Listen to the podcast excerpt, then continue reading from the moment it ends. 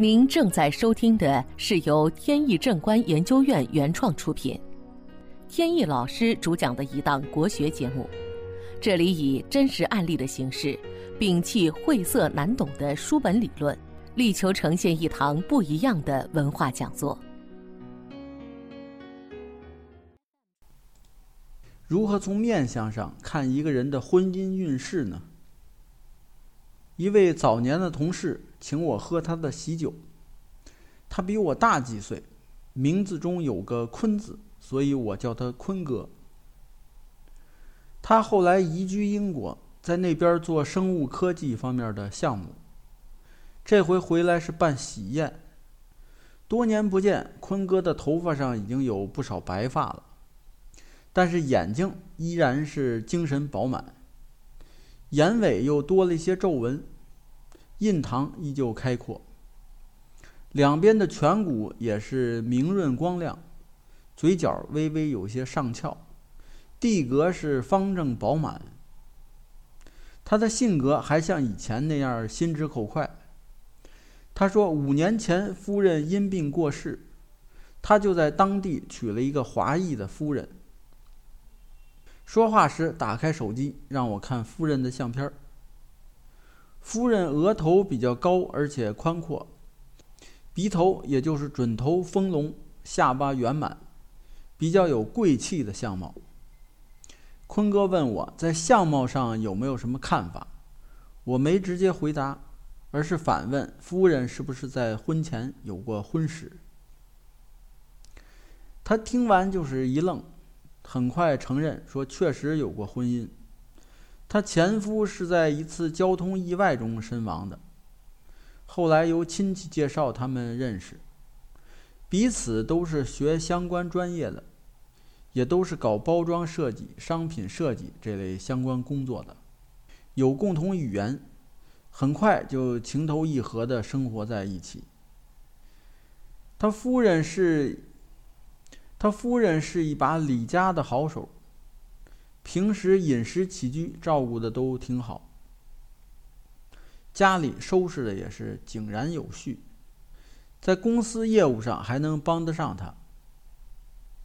坤哥很好奇，怎么就能看出来是再婚的呢？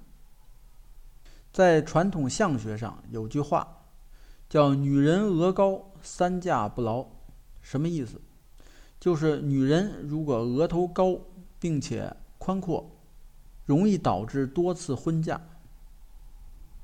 这话可能说起来有点绝对了，但是如果女人天庭饱满的话，确实容易阻碍婚姻。而坤哥眼尾的鱼尾纹也有克妻的效应。本节目由天意正观研究院原创出品。如需获取更多信息，请在任意网络上搜索“天意正观”即可。